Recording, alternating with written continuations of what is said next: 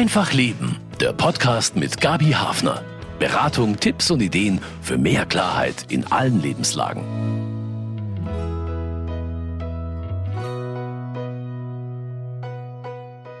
In den letzten Monaten haben wir uns intensiv und immer wieder mit Energiesparen beschäftigt. Jetzt haben wir den Winter so halbwegs überstanden, so schaut es jedenfalls aus und hoffentlich gemerkt, da geht echt was. Und vielleicht ist ja die Erfahrung auch, es ist gar nicht so schwer, alte Gewohnheiten zu brechen, wenn es dem Klima hilft. Maria Leidemann macht sich darüber schon seit Jahren Gedanken als Umweltreferentin beim Verbraucherservice Bayern und ist bei mir im Studio. Hallo, Frau Leidemann. Guten Morgen. Hallo.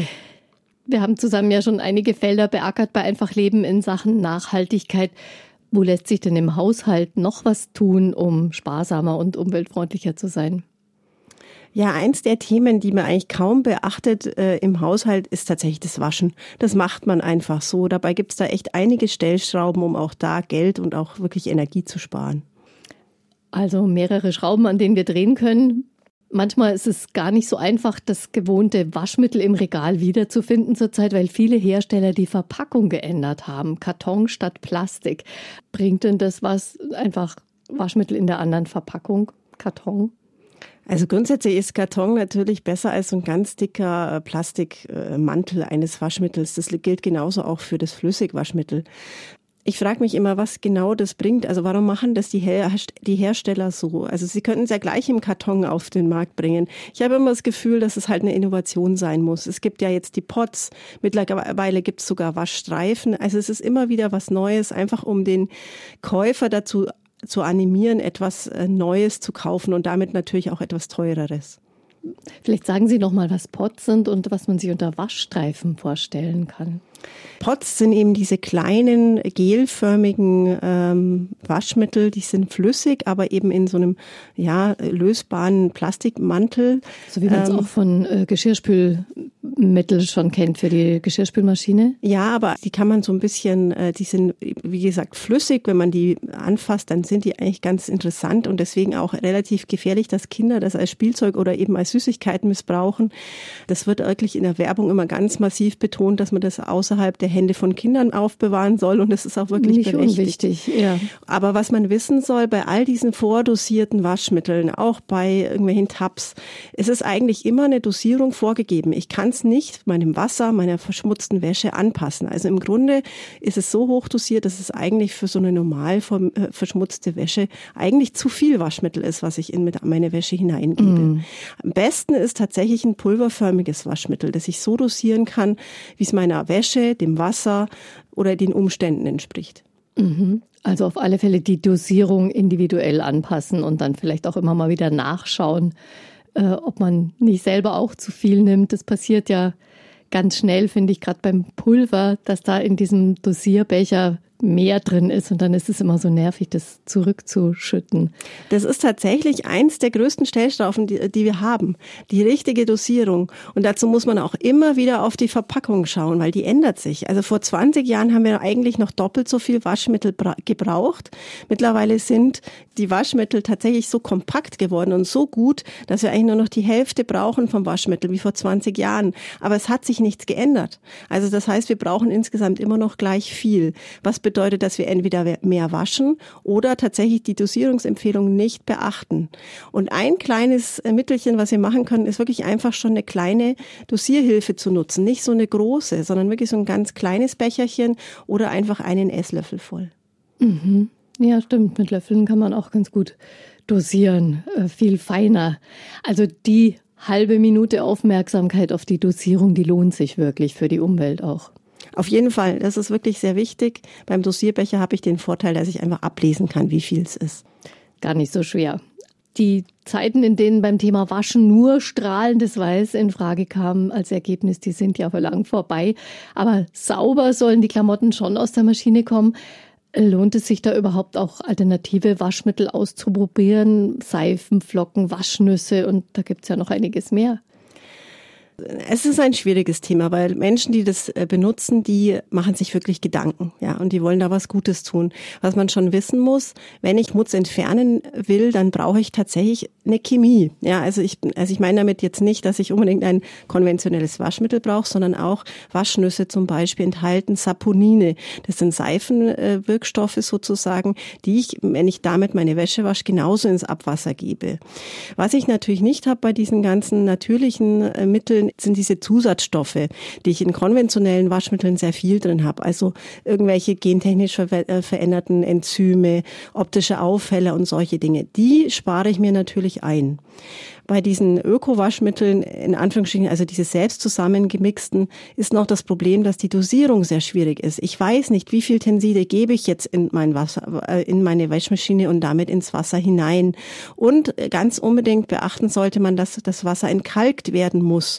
Also äh, das ist in einem normalen Waschmittel schon enthalten. Wenn ich mit Waschnüssen oder mit Efeu wasche, sollte ich unbedingt eben zum Beispiel Zitronensäure zugeben, damit der Kalk entfernt wird, weil sonst tue ich meiner Wäsche Wäsche und vor allem der Waschmaschine auch nichts Gutes. Und das ist auch nicht nachhaltig, wenn meine Waschmaschine dadurch früher kaputt geht. Ja, das ist richtig.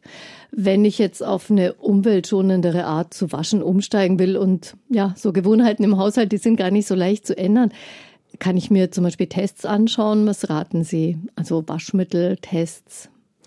Also aus Umweltsicht ist tatsächlich sinnvoll, sich auch mal Ökotest anzuschauen. Die prüfen eben vor allem die Umweltauswirkungen ökologischen Waschmitteln, die man so im Regal auch kaufen kann.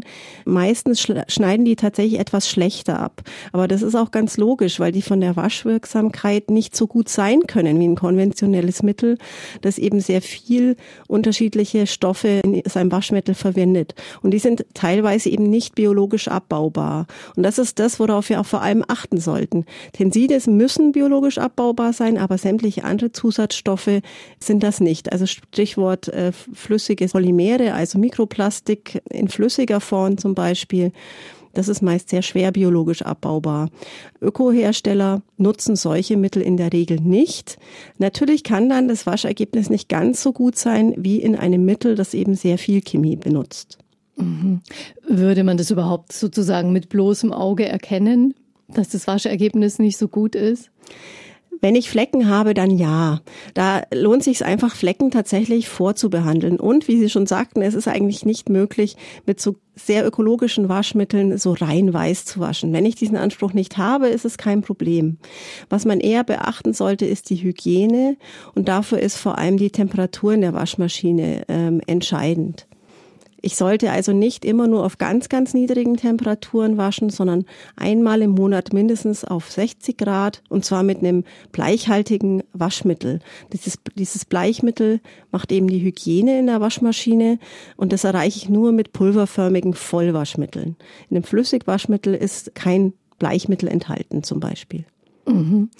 Aber wie Sie gesagt haben, das reicht auch, wenn ich das einmal im Monat tue. Das muss ich nicht bei jedem Waschgang. Also das heißt, man kann da vielleicht unterschiedliche Waschmittel auch wählen. Nochmal zurück zu den, zu den Waschmitteltests. Da wird ja, werden ja unterschiedliche Kriterien sozusagen abgefragt. Wenn es wirklich um die Nachhaltigkeit geht, dann ist welches das entscheidende Kriterium?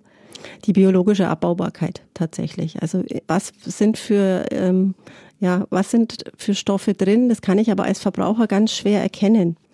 Und nochmal umgedreht gefragt, wenn ich jetzt der Fluss wäre, sozusagen, äh, der das Abwasser aus meiner Waschmaschine abkriegt, natürlich schon geklärt. Welche Bitte hätte ich da? Dass die Menschen unbedingt die Dosierung äh, beachten sollen und am allerbesten ein Baukastensystem verwenden sollten. Was verstehen Sie darunter?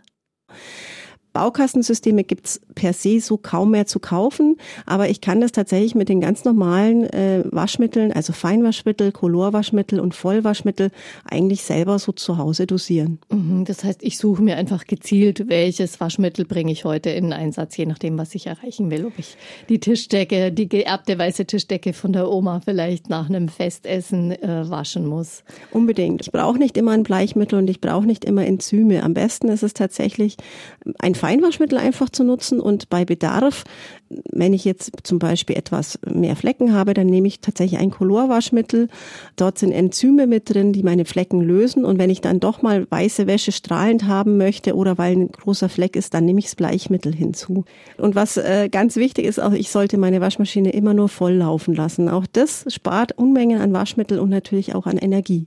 Nun misst man, also ich finde es immer schwierig abzuschätzen, wie viel ich da wirklich reinpacke. Ich meine, ja, wenn man merkt, man kriegt schon kaum noch rein und ich weiß gar nicht, wie ich das Pulverwaschmittel dann noch dazu tun soll, dann ist sie wahrscheinlich wirklich gut gefüllt. Man soll sie natürlich auch nicht überfüllen. Also es geht eigentlich schon beim Kauf der Waschmaschine los. Mittlerweile gibt es ja schon Waschmaschinen, die 10 Kilo fassen. Brauche ich das wirklich in einem normalen Haushalt? Mit vier Personen reichen eigentlich ja sieben oder acht Kilo locker aus. Weil je größer die Waschmaschine, desto mehr Wasserverbrauch und desto mehr Waschmittel braucht brauche ich auch, auch wenn ich sie nur halb gefüllt habe und auch wenn die das äh, selber abwiegt. Also da geht's los und dann sollte ich die nicht so voll machen, dass ich keine Hand mehr reinkriege. Also eine quasi gestreckte Hand sollte immer noch oben hineingehen in die Waschmaschine, sonst ist einfach auch ähm, das Waschergebnis nicht garantiert. Und ich möchte meine Wäsche eigentlich nur dann waschen, wenn sie schmutzig ist und sie soll sauber werden. Mm. Ein wichtiges Stichwort haben Sie vorher genannt, nämlich Mikroplastik, auch Mikroplastik in flüssigen Waschmitteln. Ich habe jetzt für mich und dann gleich für die Haushalte meiner Söhne Waschsäcke gekauft, speziell angeblich, die eben dieses Mikroplastik in diesem Waschsack zurückhalten sollen. Jetzt sind es ja ganz, also bei Funktionsklamotten sind die ja vor allem drin, äh, die Waschsäcke nicht ganz billig, aber Mikro sagt ja schon, das sind sehr kleine Fasern. Ähm, funktioniert das überhaupt? Ist das eine sinnvolle Investition, so ein Waschsack, der Mikroplastik zurückhält? Oder Mikrofasern? Naja, also man muss nochmal dazu sagen, das meiste Mikroplastik wird ja tatsächlich draußen emittiert an der Luft. Also vor allem der Reifenabrieb. Wenn wir äh, mit den Kleidungsstücken, die wir anhaben, gehen, haben wir auch ganz viel Abrieb schon an der Kleidung, was viel mehr Mikroplastik emittiert. In der Waschmaschine ist es von dem her problematisch mit so einem Wäschesack, weil die Fasern, die dort durchgehen, sind halt die ganz, ganz kleinen und genau die werden in der Kläranlage auch nicht emittiert. Der Rest wird eigentlich auch in der Kläranlage über den Klärschlamm quasi rausgeholt und dann hoffentlich eben verbrannt. Dann ist es eliminiert. Also so ein Wäschesack kann man machen, es ist aber nicht ganz äh, so effizient einfach. Wichtiger ist tatsächlich, wie wasche ich meine Wäsche? Also es gibt dort Untersuchungen tatsächlich, dass der Schonwaschgang eigentlich der schlechteste Gang ist, weil dort viel mehr Wasser an der Kleidung rankommt. Tatsächlich sind die, ja, die, die Kurzprogramme da gar nicht so schlecht. Das heißt, man hat dann gar nicht so viele Steuerungsmöglichkeiten, die beste Steuerungsmöglichkeit, gar nicht so viel Klamotten mit Mikrofasern zu kaufen. Das ist eigentlich tatsächlich die beste Wahl, wobei wir das heute kaum mehr umgehen können, weil die meisten Kleidungsstücke sind eigentlich ein Mix. Ja, aber natürlich, wenn ich nur Baumwollwäsche habe, dann kann ich auch kaum Mikroplastik emittieren. Und beim Waschmittel ist es so, es gibt dort tatsächlich flüssige oder Polymere, die sich verflüssigen im Waschmittel, die festen Mikroplastikteilchen, die eigentlich der Definition von Mikroplastik entsprechen, die haben wir eigentlich nicht so viel im Waschmittel. Über den Winter war Energie unser großes Thema. Energiesparen in der wärmeren Jahreszeit wird wahrscheinlich das Wasser wieder mehr in den Blick kommen, Frau Leidemann. Beim Waschen steuert im Wesentlichen die Waschmaschine ja den Wasserverbrauch. Was kann man da selber noch beitragen?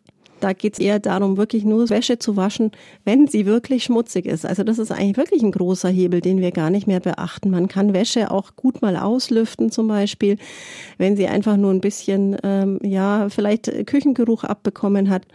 Was schon bemerkenswert ist, wenn man jetzt heutzutage eine neue Waschmaschine kauft, ist, dass die gar nicht mehr so viel Wasser verbraucht wie zum Beispiel vor 30 Jahren. Vor 30 Jahren haben wir pro Waschgang 180 Liter tatsächlich verbraucht.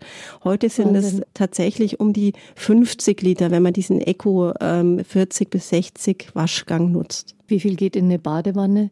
Ich glaube, eine Badewanne geht 180 Liter, bin mich mhm. aber gar nicht sicher. aber ja, natürlich ist es immer noch viel. Darum geht es wirklich eher darum, ich wasche meine Waschmaschine, wenn sie voll ist ähm, und ich wasche nur Wäsche, die schmutzig ist. Und beim Thema Energieverbrauch?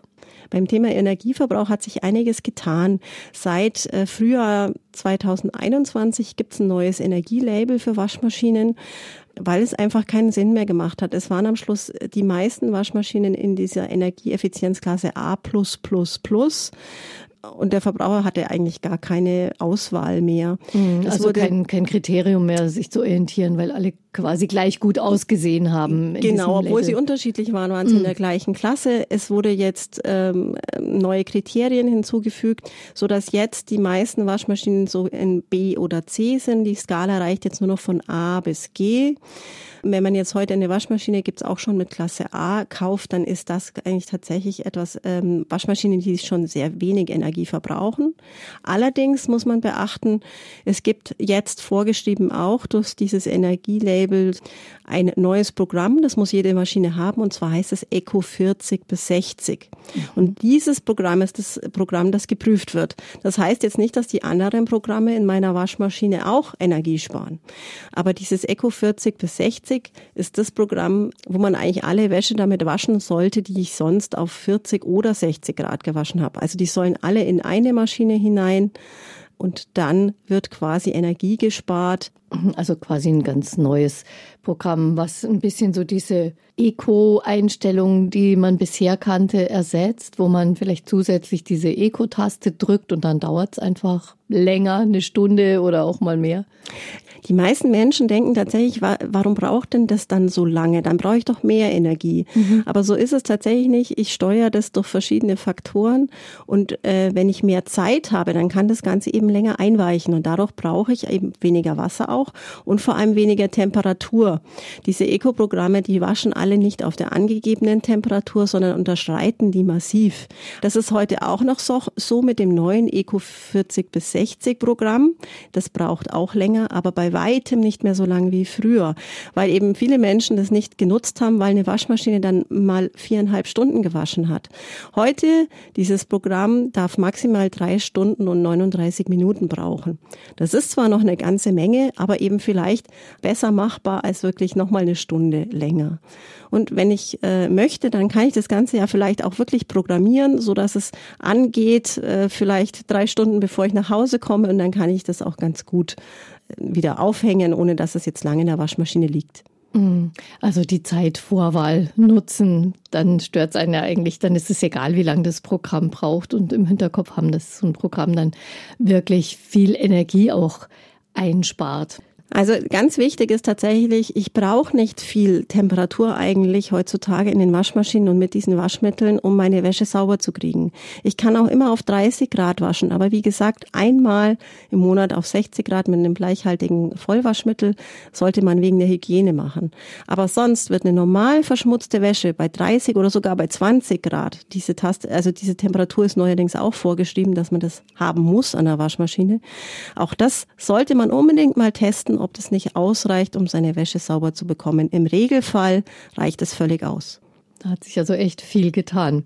Ja, nicht nur für Klamotten brauchen wir Reinigung und auch einen Hygieneeffekt. Die ganze Wohnung, leidige Pflicht, muss irgendwie sauber gehalten sein. Wie geht das klimafreundlich?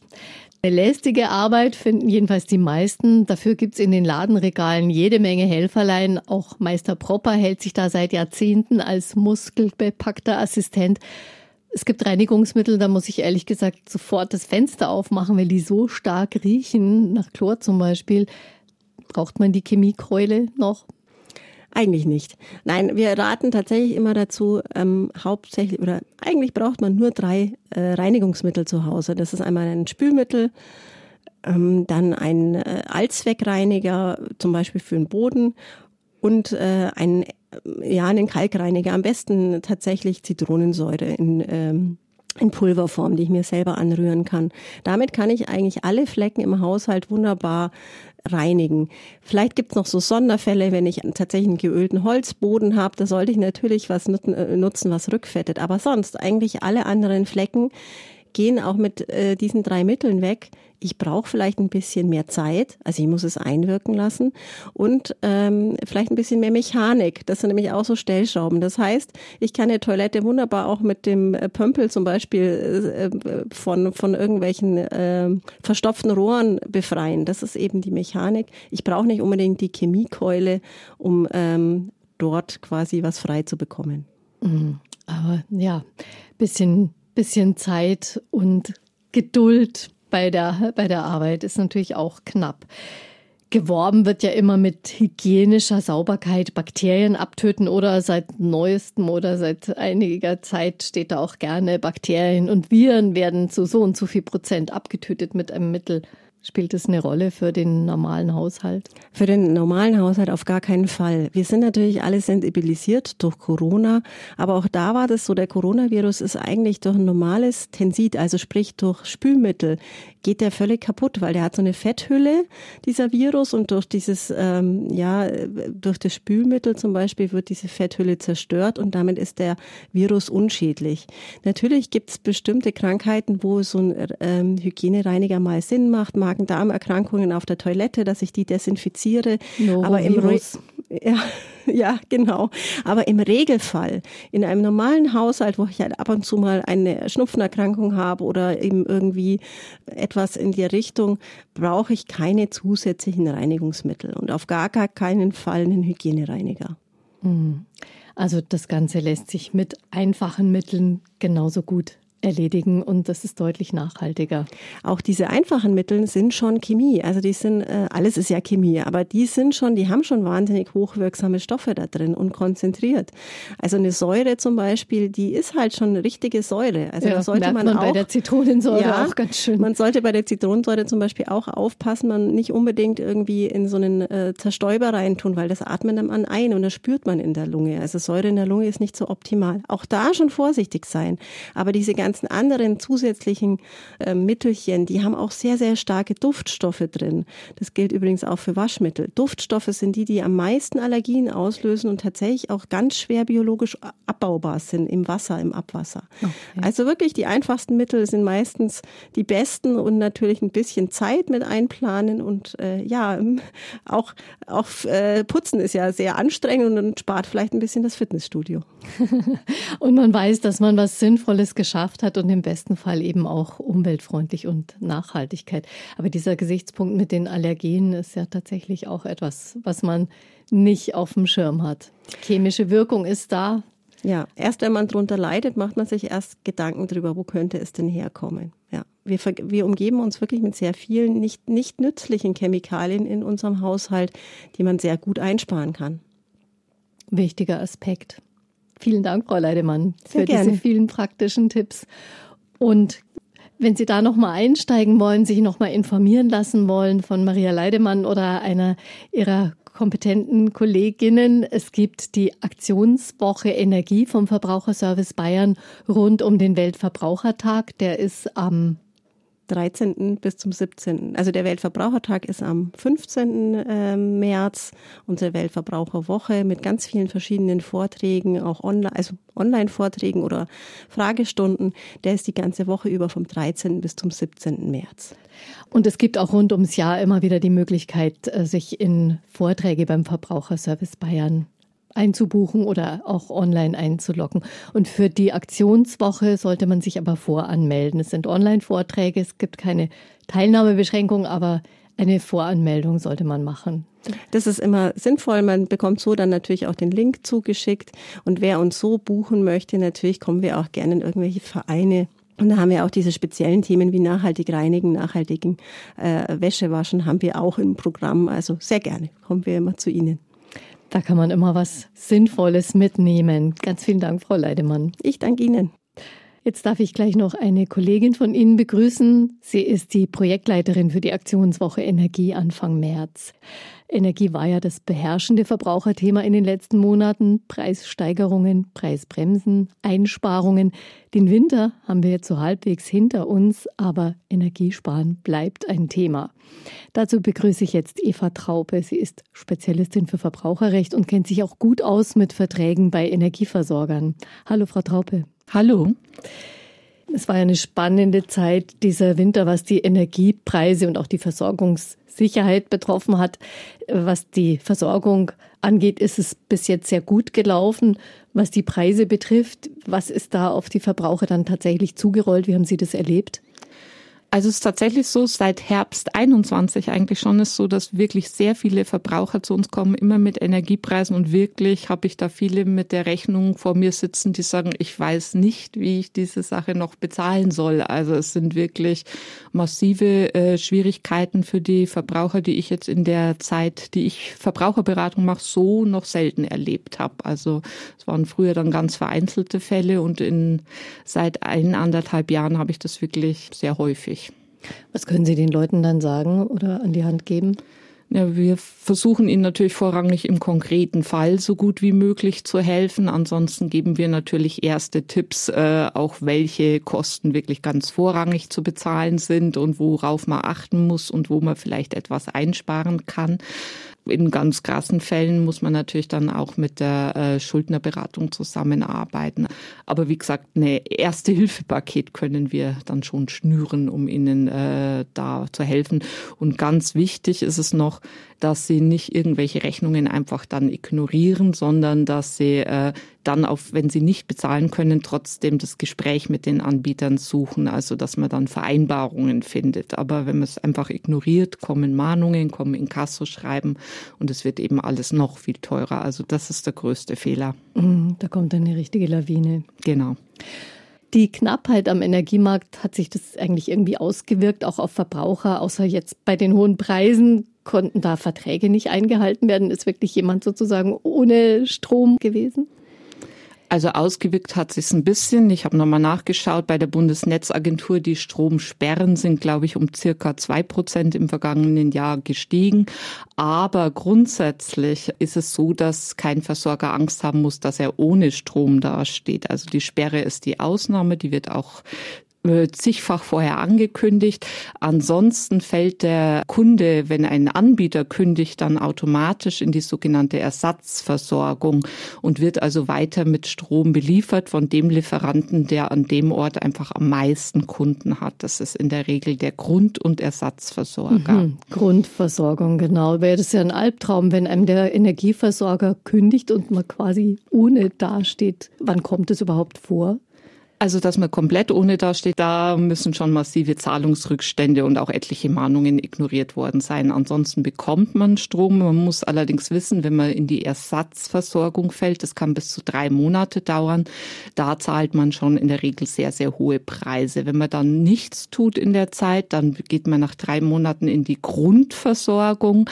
Das ist dann schon wieder etwas günstiger. Da kann man sich dann auch entsprechend äh, dann entweder bei seinem Grundversorger einen neuen Vertrag Vertrag besorgen oder auch bei einem anderen Anbieter.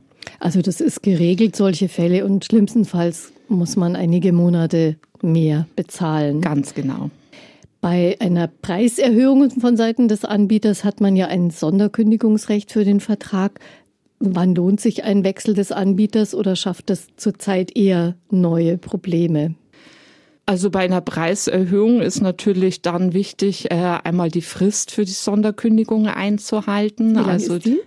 die? beträgt äh, vier Wochen grundsätzlich. Und äh, also insofern, wenn ich so ein Schreiben bekomme, bitte auch immer genau schauen, weil es gibt viele Schreiben, wo die Preiserhöhung in einem großen Werbeanschreiben irgendwo versteckt zu finden ist ob sich dann der Anbieterwechsel lohnt. Man kann sagen, ja, jetzt kann er sich wieder eher lohnen, weil der jetzt die Preise wieder bei einigen Sonderanbietern äh, günstiger sind als beim Grundversorger, war ja im letzten Jahr und im Winter teilweise noch ganz anders.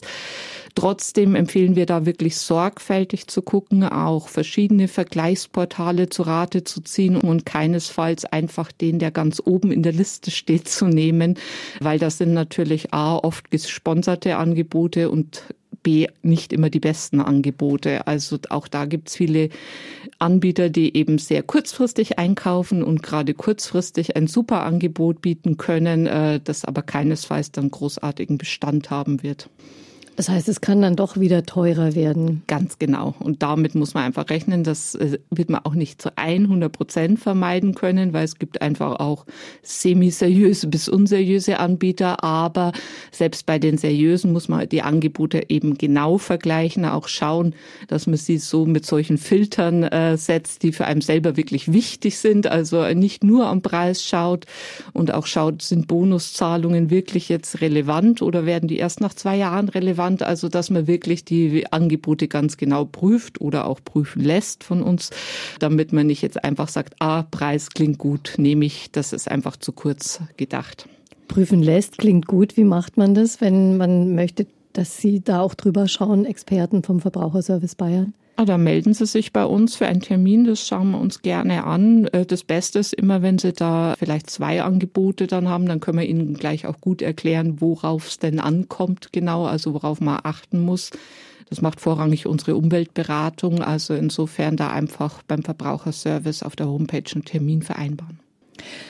Kommen kleinere Anbieter in den letzten Monaten da vielleicht auch so an ihre Grenzen, auch beim Kundenservice, weil ja gerade sehr viele neue Regeln umzusetzen sind? Ob das gerade nur die Kleinen sind, weiß ich nicht. Also es kommen aber bestimmt viele an ihre, ihre Grenzen und sicherlich auch viele der kleinen äh, Anbieter haben da große Probleme. Aber klar, wenn dann nach einer Preiserhöhung auch die Kündigungswelle rollt, äh, dann kann es natürlich schwierig werden. Der März wird ein spannender Monat für uns Verbraucher, was den Strom betrifft. Die Strompreisbremse soll jetzt nämlich ihre Wirkung entfalten. Das ist ja rückwirkend. Eva Traupe vom Verbraucherservice Bayern ist Spezialistin für Verbraucherrecht. Was bedeutet die Strompreisbremse nochmal? Ist ja schon ein paar Monate her, dass es beschlossen wurde. Also es kommt ja sowohl die Strom- als auch die Gaspreisbremse. Also es ist so, dass die Preise beim Strom äh, auf 40 Cent äh, gedeckelt werden für die Kilowattstunde für 80 Prozent äh, des geschätzten Jahresverbrauchs. Und bei Gas ist es 12 Cent die Kilowattstunde für wiederum 80 Prozent des geschätzten Jahresverbrauchs. Bedeutet, für die restlichen 20 Prozent fallen die aktuellen Marktpreise an. Und äh, der Jahresverbrauch, da wird die Septemberrechnung des letzten Jahres zugrunde gelegt, um das einschätzen zu können. Ist natürlich immer nur eine Prognose. Deshalb lohnt sich bei diesen Schreiben natürlich trotzdem ganz genau hinzuschauen, was mhm. da jetzt kommt. Glauben Sie, das wird reibungslos klappen, dass es richtig berechnet wird oder ja, muss man das auch genau anschauen? Was da zugrunde gelegt ist. Genau, anschauen schadet garantiert nicht. Also es wird bei manchen klappen, bei manchen nicht klappen und es wird viel Grau dazwischen geben, wie es so oft ist. Also es lohnt sich wirklich, das genau durchzuschauen. Man findet jetzt schon, wenn man mal ein bisschen googelt, äh, einige Handreichungen, wie man das mal als Rechnung durchgehen kann für sich und wiederum kann man es im Zweifelsfall auch bei uns anschauen lassen. Also man muss die einzelnen Arbeitspreise einfach vergleichen und dann einfach mal es durchrechnen, äh, ob das so passt. Da muss man sich halt mal abends ein Stündchen Zeit dafür nehmen. Sollte man aber tun. Haben denn viele Anbieter quasi jetzt zum Ausgleich die Tarife erhöht, sodass für die 20 Prozent, die eben nicht gedeckelt sind durch die Strompreisbremse, deutlich mehr fällig wird? Jein, soweit ich das beurteilen kann. Ich würde jetzt vermuten, dass da einige äh, schon versucht haben, da irgendwo was mitzunehmen, aber ich würde da jetzt nicht auch nicht mhm. den Stab über alle brechen wollen. Ja, also Stromzähler ablesen, das ist ein spannender Gang zurzeit. Zug um Zug sollen da jetzt in jedem Haushalt sogenannte Smart Meter eingebaut werden. Manche kennen das schon von intelligenten Wasserzählern, die, glaube ich, per Funk übermitteln. Auch bei manchen äh, umstritten diese Funkgeschichte. Wozu die Smart Meter? Also äh, rein technisches, einmal soll eben auch da die Ablesung dann aus der Ferne möglich sein. Also es kommt keiner zu Ihnen und liest Zähler ab. Es soll den Verbrauchern die Möglichkeit geben, dass sie quasi flexible Tarife besser nutzen können. Also dass dann auch das klassische Lehrbuchbeispiel ist immer, dass die Waschmaschine dann plötzlich überall nachts läuft. Ich weiß nicht, wie gut es mit den Nachbarn dann äh, klappt, aber da soll eben effizient äh, die Energie dann auch entsprechend genutzt werden können können, was natürlich äh, im nächsten Schritt dann auch wieder einfach einen Klimagedanken hat, also dass äh, möglichst effizienter Verbrauch gewährleistet werden kann und natürlich ein Spargedanken. Sie können dann also auch alles via App nachverfolgen, äh, wie die Preise sich gerade genau entwickeln und sind da quasi in Echtzeit dabei. Also dann kann ich mir, bevor ich die Waschmaschine einschalte, auch noch überlegen, wie der Strompreis gerade ist. Exakt. Wird man ansonsten eigentlich für Stromsparen im eigenen Haushalt belohnt?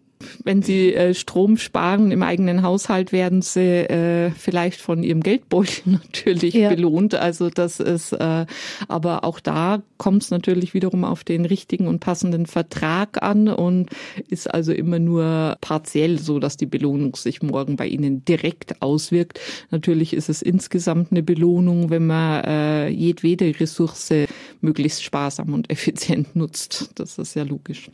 Ja, welche Maßnahmen gibt es eigentlich, um uns Verbrauchern ein nachhaltigeres Verhalten auch ein bisschen leichter zu machen? Die vielen kleinen Entscheidungen im Alltag. Gibt es dafür auch Unterstützung in Form von Gesetzen zum Beispiel, die das Klimaschützen für uns Verbraucher leichter machen? Ich habe zuvor mit Ihrer Kollegin Maria Leidemann ja darüber gesprochen, wie man klimafreundlich wäscht und reinigt. Wie gut das klappt, das hat natürlich auch mit den Geräten zu tun, mit der Waschmaschine, die man dafür nutzt.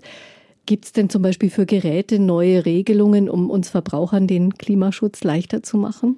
Also es gibt die sogenannte Ökodesign-Verordnung, ist äh, in Deutschland auch umgesetzt durch einen Zungenbrecher des Energieverbraucherrelevante Produktegesetz. Tatsächlich sagen wir Ökodesign-Verordnung. Also Ökodesign-Verordnung, diese Richtlinie hat bald Geburtstag, sie wird ein Jahr, aber mir ist jedenfalls noch nicht so viel bekannt. Was bringt sie denn den Verbrauchern? Also das Ziel, das dahinter steht, ist einmal, es geht um bessere Reparierbarkeit von Produkten, eine langlebigere Produktlebensdauer. Recyclingfähiges Material generell äh, ist wichtig und äh, da wurde eben jetzt für bestimmte Produktgruppen äh, festgelegt, wie lang hier die erwartete Lebenshaltungsdauer denn sein soll. Es gibt es eben schon länger für Waschmaschinen, Spülmaschinen, etc. Und da geht es um eine zehnjährige äh, Produktlebensdauer und bei Smartphones und Tablets, die jetzt quasi neu äh, hinzukommen sollen, äh, ist ein Wert von sieben Jahren angenommen gesetzlich. Okay, also da könnte man als Verbraucher schon mal, hat man schon mal so eine Größenordnung, Ganz genau. Kann, so also das sind einfach Schritte in die richtige Richtung. Natürlich ist es noch nicht so, dass das Gewährleistungsrecht da komplett schon nachgezogen hätte, aber die Hersteller werden jetzt quasi da stärker gefordert, im Produktdesign das schon äh, die Langlebigkeit besser zu berücksichtigen. Also insofern ist das auch ein wirklich wichtiger Schritt, den man auch mit im Hinterkopf haben sollte, dass es schon wichtig ist, dass sowas in Gesetzen verankert ist, weil sonst können die Unternehmen nicht gezwungen werden, sich auch mehr um Nachhaltigkeit und Ressourcenschonung zu kümmern. Wie gut klappt denn das mit der Reparierbarkeit? Gibt es da schon erste Erfahrungen? Es gibt da momentan, da wird äh, eifrigst drüber diskutiert, verschiedenste Ansätze. Also das Recht auf Reparatur soll weiter gestärkt äh, werden. Auch da sind weitere Richtlinien quasi äh, in der Mache. Es gibt momentan in anderen Ländern schon verschiedene Beispiele. In Österreich wird ein sogenannter Reparaturbonus umgesetzt. Ähnliches Projekt hat die Verbraucherzentrale in Thüringen hier schon mal umgesetzt auf Landesebene. In Frankreich gibt es den sogenannten Reparaturindex. Das heißt, es muss ähnlich wie bei dem Nutri-Score, den vielleicht viele jetzt auf Lebensmitteln kennen, diese rot-gelb-grüne Ampel, soll das dann entsprechend auch äh, zur Reparierbarkeit auf Produkten stehen. Also grün ist gut reparierfähig, rot natürlich gar nicht. Mhm. Das ist, ist eine einfache Orientierung.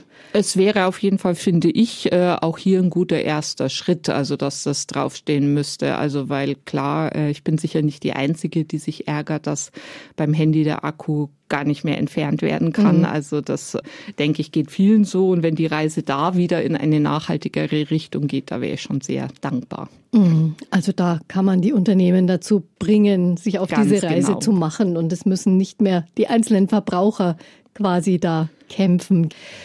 Manchmal muss man Geräte, die Elektronik in ihrem Bauch haben, erneuern, weil es für das alte Modell kein Update mehr gibt. Ändert sich auch daran was? Da ist der erste Schritt seit letztem Jahr getan, also in der Warenkaufrichtlinie. Es gibt eine Update-Verpflichtung. Es muss Updates für eine angemessene Zeit zur Verfügung stehen. Das soll jetzt auch weiter präzisiert werden. Auf circa fünf Jahre ist der Plan und äh, Ersatzteile sollen da auch wieder dann eben die entsprechenden sieben Jahre zur Verfügung stehen. Also auch da Schritt für Schritt kommen wir zu konkreteren äh, Lösungen. Also der erste ist getan, der zweite sollte jetzt folgen. Also da können Vorschriften den Verbrauchern echt helfen. Genau. Viel stärker diskutiert als über diese Ökodesign-Verordnung wurde über das Lieferkettengesetz. Frau Troppe, seit Januar ist es jetzt wirklich in Kraft. Als es vor zwei Jahren knapp verabschiedet wurde, da gab es viel Diskussionen, viel Kritik. Versprechen Sie sich was davon? Ja, auch hier gilt wieder, es ist ein erster Schritt auf jeden Fall, weil es geht hier darum, äh, die Menschenrechte und die ökologischen Standards in der Lieferkette zu sichern. Wie so oft hätten wir natürlich gern noch ein bisschen mehr. Einmal ist ein Problem natürlich, dass es im Augenblick für Unternehmen gilt, äh, ab 3000 Mitarbeitern. Das soll jetzt im nächsten Jahr auf Unternehmen ab 1000 Mitarbeitern runtergefahren werden, ist aber trotzdem noch ein eher kleiner Prozentsatz, um den es hier geht.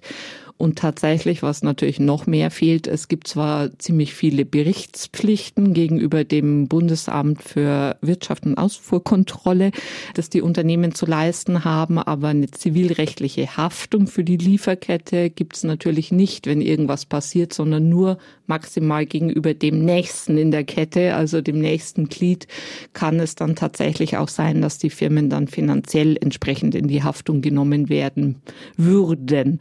Also und natürlich müsste die Reise dahin gehen, weil eigentlich sollten das ja Selbstverständlichkeiten sein. Also man fordert da ja jetzt nichts äh, Übertriebenes, sondern Menschenrechte einzuhalten und ökologische Standards sollte eigentlich das Grundniveau darstellen. Das wäre das mhm. Ziel. Das heißt, im Moment ist es eher so, dass es sozusagen in der Fresskette die Kleinen trifft, die dann vielleicht wirklich Konsequenzen zu spüren bekommen, weil ein großer Abnehmer dann sagt, nee, bei, bei euch kaufen wir jetzt nicht mehr oder von euch lassen wir nicht mehr produzieren oder kann zumindest, kann zumindest sein. Also, aber auch da ist besser, dass es es gibt, als wenn es es nicht gäbe. Und das ist jetzt auch ein europäisches Lieferkettengesetz in der Planung. Also, das sind schon Schritte, äh, die, die in die richtige Richtung gehen, aber sie sollten halt durchaus noch einen Schritt äh, weitergehen. Es bräuchte im Prinzip einfach eine entsprechende finanzielle Haftung, wenn da äh, im Rahmen der Lieferkette Menschenrechte verletzt werden oder ökologische Standards massiv, äh, um dem Ganzen wirklich beizukommen. Mhm, also nur das würde zu einer wirklichen Verantwortung bei den Unternehmen führen. Sehe so, ja. Muss man sehen, wie dieser Weg äh, weitergeht. Es gibt so viele grüne und klimafreundliche Unternehmen wie noch nie, zumindest wenn man der Selbstdarstellung der Unternehmen glaubt. Und so viele Produkte werden als klimafreundlich oder sogar klimaneutral beworben, dass man sich dann doch denkt, kann eigentlich gar nicht stimmen, wäre aber schön, Frau Traupe. Als kritische Expertin, was sagen Sie? Geht der Trend eindeutig zum Greenwashing? Ja, den Eindruck habe ich schon etwas. Also und da platzt mir natürlich schon manchmal der Kragen. Momentan ist es auch nicht so einfach, dem Ganzen Herr zu werden. Also es gibt mittlerweile schon bislang schon das Gesetz gegen unlauteren Wettbewerb. Also es gibt schon die Möglichkeit, äh, Verstöße bei unlauterer Werbung abzumahnen. Es soll auch 24, 25 EU-weit wirklich gegen Greenwashing vorgegangen werden. Für die Verbraucher einstweilen ist aber einfach ganz wichtig, dass sie das wirklich kritisch hinterfragen und nicht nur denken, ah, weil da ein grüner Anstrich ist, dann ist es auch wirklich ökologisch oder klimaneutral, sondern man muss sich wirklich immer genau die Kriterien anschauen.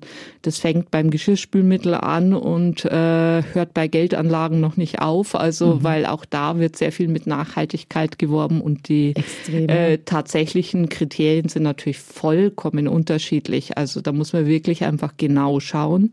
Sprich gar nichts gegen nachhaltige Geldanlage, aber wirklich sich die transparent äh, die Kriterien machen lassen. Sonst äh, ist es bislang einfach wirklich eher ein schönes Werbemittel. Mm, und manchmal bezieht sich ja auch nur auf die Verpackung, die Zum etwas Beispiel, klimafreundlicher genau. ist und gar nicht auf den Inhalt. Zum Beispiel, man muss wirklich einfach immer genau schauen, was äh, ist auch selten eine direkte Lüge, aber wie Sie sagen, es bezieht sich halt häufig nur auf einen kleinen Teil und es wird so der Eindruck suggeriert, dass eben das komplette Produkt einfach komplett klimaneutral, ökologisch, äh, wertvoll gar ist. Also gesundes Misstrauen und die Perspektive, dass da schon Experten dran sitzen, da äh, etwas zu eine Regelung zu basteln, die das unterbinden soll. Ganz genau. Was steht denn auf Ihrer persönlichen Klimaschutzagenda ganz oben, Frau Traube?